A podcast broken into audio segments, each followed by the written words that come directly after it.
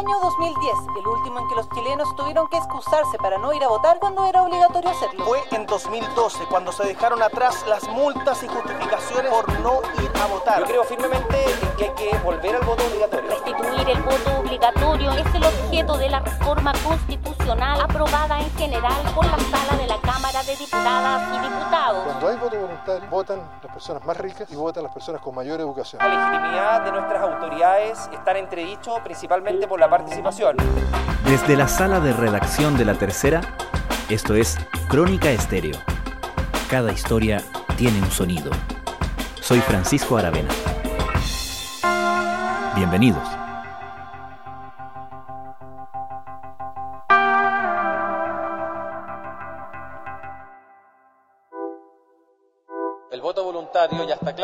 Que, al menos en Chile, ha provocado una caída muy significativa de la participación electoral. Es cierto, si hacemos que el voto sea obligatorio, es cierto, vamos a hacer que toda la gente vote, pero eso no nos garantiza que la democracia sea mejor.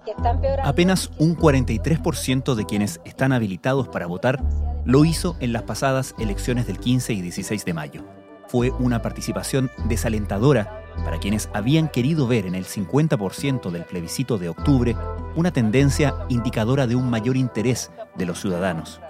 Y fue también lo que llevó a parlamentarios de oposición a concretar una idea que había estado dando vueltas desde hace años, reponer el voto obligatorio. Cambio en la ley electoral que desde ese año 2012 eliminó la obligación de ir a votar, algo que hoy se propone reponer. Fue en 2012 cuando, en el primer gobierno de Sebastián Piñera, comenzó a regir la ley de inscripción automática y voto voluntario, con un amplio apoyo en todo el espectro político. Ahora, muchos lo consideran un error. Con la afirmativa 107 votos, 16 en contra, 23 abstenciones. Aprobado. Así, el miércoles pasado, la Cámara Baja aprobó en general el proyecto de reforma constitucional que restablece el voto obligatorio. Ahora se discutirá en particular en la Comisión de Gobierno Interior. Quienes promueven la medida dicen que las decisiones que se están tomando en el país necesitan contar con el respaldo de una participación popular más amplia. Quienes se oponen dicen que no corresponde cambiar las reglas justamente en un año electoral y que tratándose de una reforma constitucional es la nueva convención constituyente la que debe discutirlo. Pero más allá del debate de esta semana, en torno a este tema surgen muchas dudas sobre la participación o abstención electoral, las medidas que el Estado puede o debe tomar al respecto y la información que existe para tener esa discusión. ¿Cuánto sabemos de la motivación de los ciudadanos para votar o dejar de hacerlo y por lo tanto de la efectividad de medidas como esta? ¿Qué sabemos del voto obligatorio y su eventual reposición en Chile?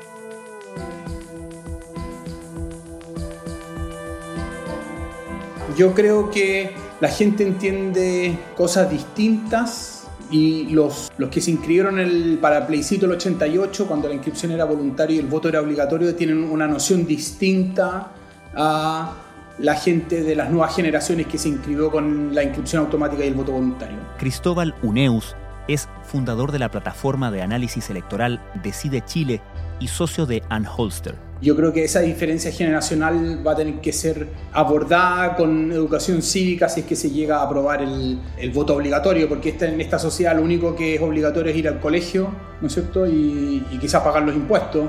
Pero el resto de temas de obligaciones yo creo que es una gran incógnita que es lo que entiende la gente por voto obligatorio.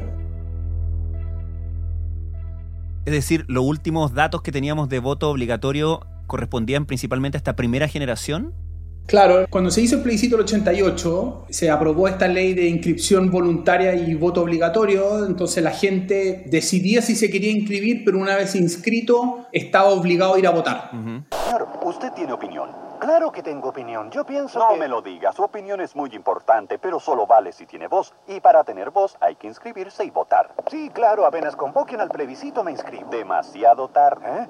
Esta obligación estaba por ley, pero no era muy claro cuál era el castigo. Y la gente se quedó con la sensación, y quizás también por hábito de votar, de que era un deber ir a votar el día de la elección. Y la gente iba a votar y las tasas de, de participación entre los inscritos eran súper altas. Pero lo que pasó con el tiempo es que la gente más joven, que empezó a cumplir 18 después del 90, dejó de inscribirse, porque la inscripción era voluntaria y por lo tanto el porcentaje de gente que caía, que votaba cada vez era menor y llegamos al 2012 donde se cambió la ley para inscripción automática y voto voluntario. El Senado chileno aprobó la reforma de ley impulsada por el presidente Sebastián Piñera que permite la inscripción automática al censo electoral y establece el voto voluntario.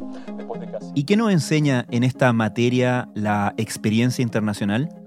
Aquí en, en el resto del mundo hay, hay para todo. Hay países donde el voto efectivamente es obligatorio, hay otros países donde hay incentivos para ir a votar, o si tú no votas no puedes acceder a beneficios sociales, que es como el caso de Brasil, ¿no es cierto?, el más, el más cercano. Em, y en otros países em, hay una pelea de que, si me, puedo, que me tengo que inscribir, pero tampoco es, obligatorio ir a votar, como es el caso de, Estados Unidos, y dependiendo si la elección es muy competitiva o no, la gente vota o no vota. ¿Y cómo informa la discusión sobre el eventual regreso del voto obligatorio el resultado de las elecciones del 15 y 16 de mayo? En otras palabras, si esta discusión la estuviéramos teniendo el 14 de mayo, ¿sería distinta a la que estamos teniendo hoy? En general, dado el cambio de magnitud que implica ir a un voto obligatorio, no sabemos qué es lo que va a pasar. Tenemos algunas pistas o intuiciones, pero hay evidencia que diga, mira, cuando tú pasas de una participación del 43,4 al 100 o al 80, em, van a ganar estos sectores y van a perder estos otros, no, no, no sabemos. Em, porque no sabemos si los que están votando son los mismos de antes, hubo cambio en el, entre los que están entrando y saliendo, y por lo tanto el salto es muy grande como para decir estos van a ser los ganadores o estos van a ser los perdedores. Lo que sí debemos hacer es enmendar uno de los peores errores de cálculo de la política chilena. Creo que es un fracaso para Chile que nosotros hoy día estemos discutiendo esta ley. La democracia no es un juego, no es una opción, la democracia es un deber y una responsabilidad. ¿Podemos hacer alguna deducción, por ejemplo, y en referencia a lo que decías hace unos minutos de esta diferencia generacional entre la población mayor y más joven en cuanto a su motivación por votar y su eventual tendencia política predominante según grupo etario? Claro, lo que sabemos es que nosotros clasificamos a los inscritos en dos grupos, estos los inscritos antiguos, los que se inscribieron antes del, 2012, en, pudiendo haberlo hecho, y los inscritos nuevos, que hay un grupo, hay dos grupos aquí, los que cumplieron 18 años después del 2012 y todos aquellos que pudiendo haberse inscrito antes no se inscribieron. Y sabemos que los inscritos antiguos y nuevos votan de manera distinta. Los nuevos votan más por candidatos de centro izquierda, los que participan, y los inscritos antiguos votan más por candidatos de centro derecha. Pero lo que pasó en la última elección y lo que pasó en el plebiscito también es que los inscritos antiguos mayores 50, pero sobre todo los mayores 70, se han restado de participar. Mm.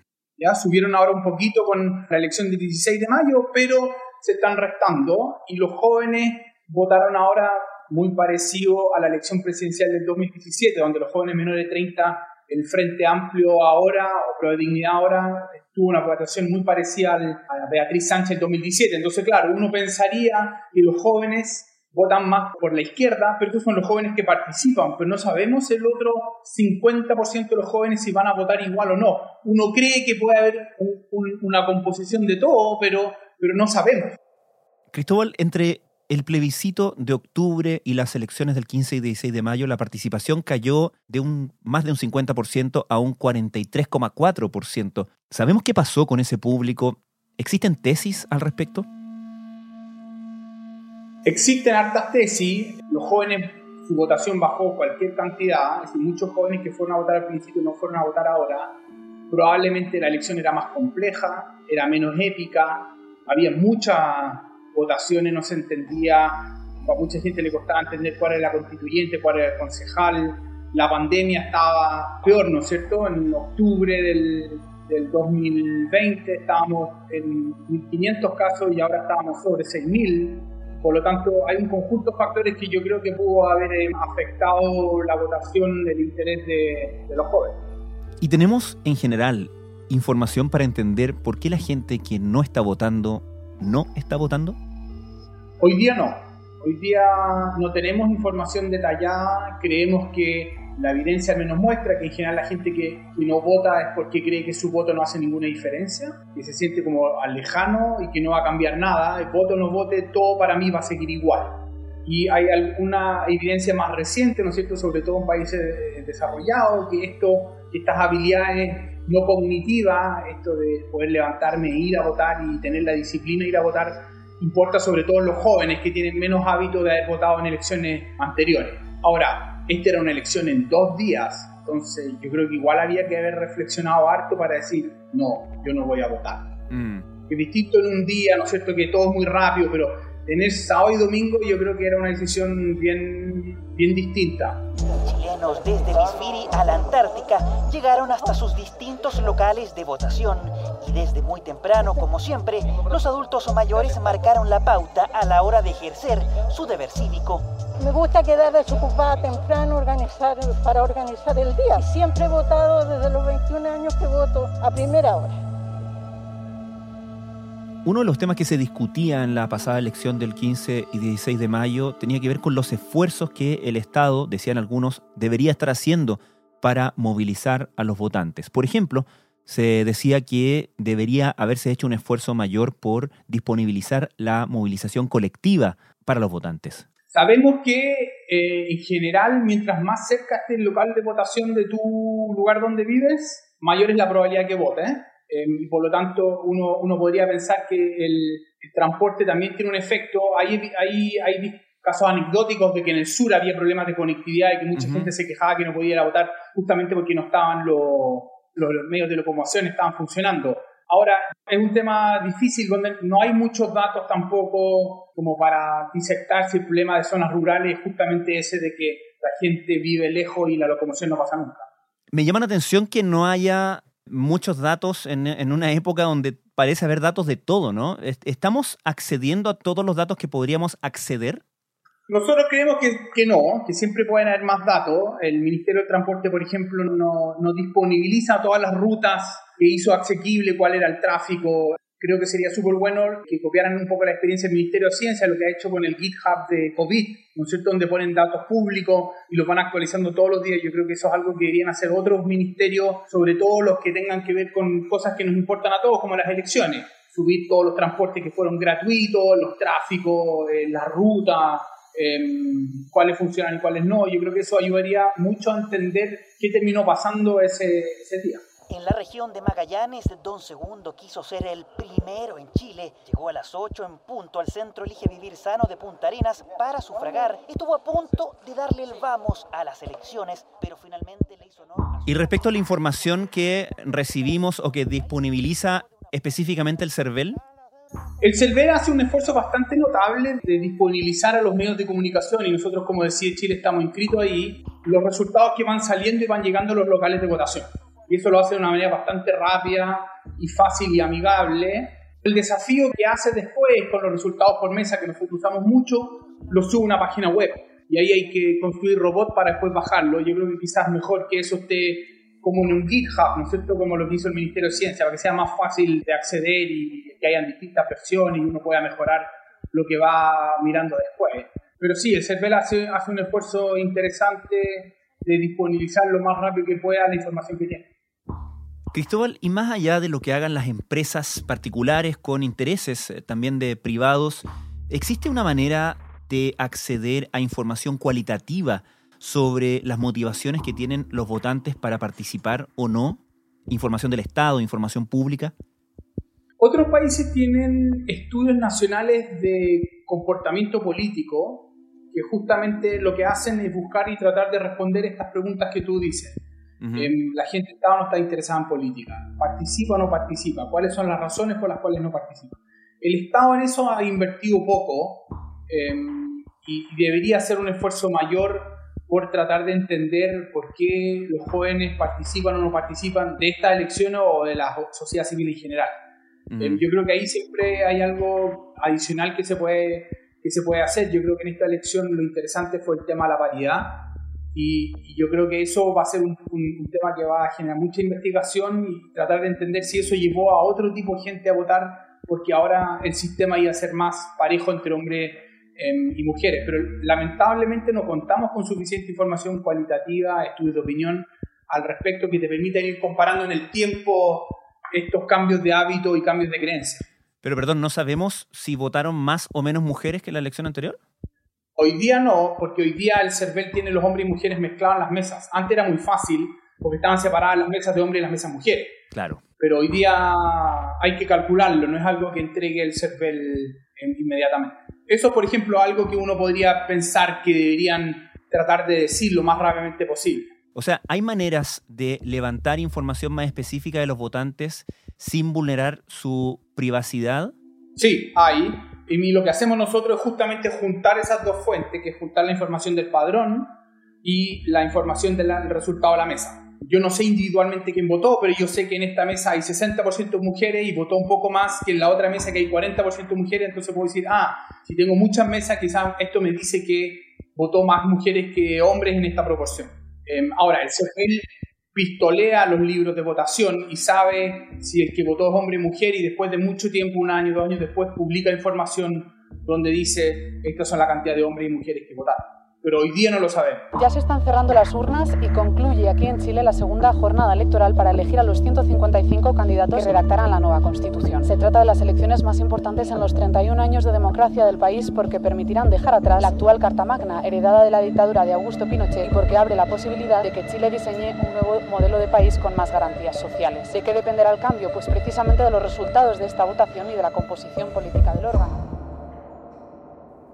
Supongo que la pregunta eh, más eh, grande acá tiene que ver con las medidas que puede o debe tomar el Estado para movilizar a sus eh, ciudadanos hacia el voto, ¿no? Porque se destaca, o quienes proponen el regreso del voto obligatorio, destacan que al forzar una mayor participación de los ciudadanos se tiene una democracia más sana, pero uno se pregunta si deben hacerse más cosas o más bien si el problema pasa solamente por obligar el voto de las personas?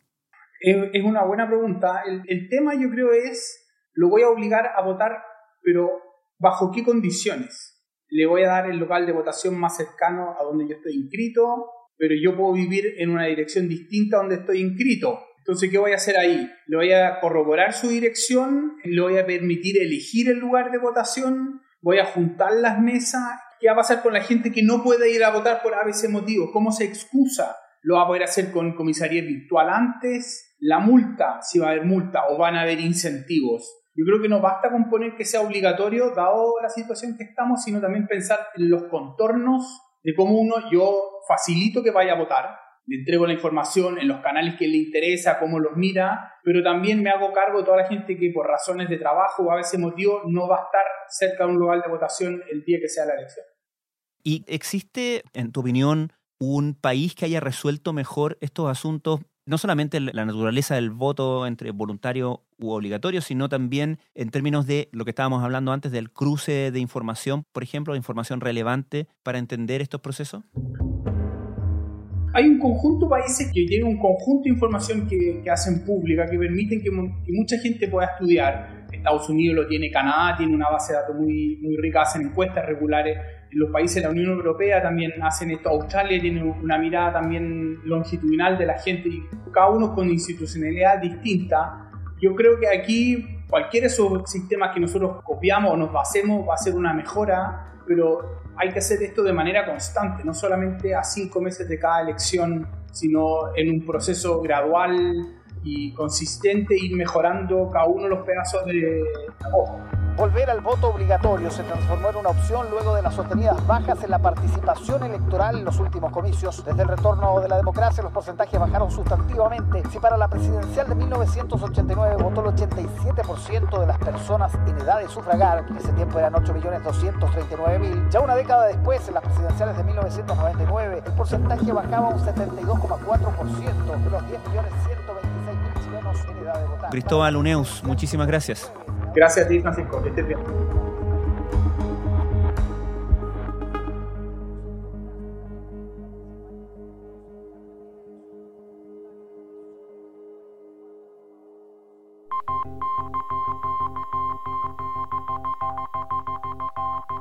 Crónica Estéreo es un podcast de la tercera. La producción es de Rodrigo Álvarez y la edición de quien les habla, Francisco Aravena. La postproducción de audio es de Michel Poblete. Nuestro tema principal es Hawaiian Silky de Sola Rosa, gentileza de Way Up Records. Nos encontramos pronto en una nueva edición de Crónica Estéreo.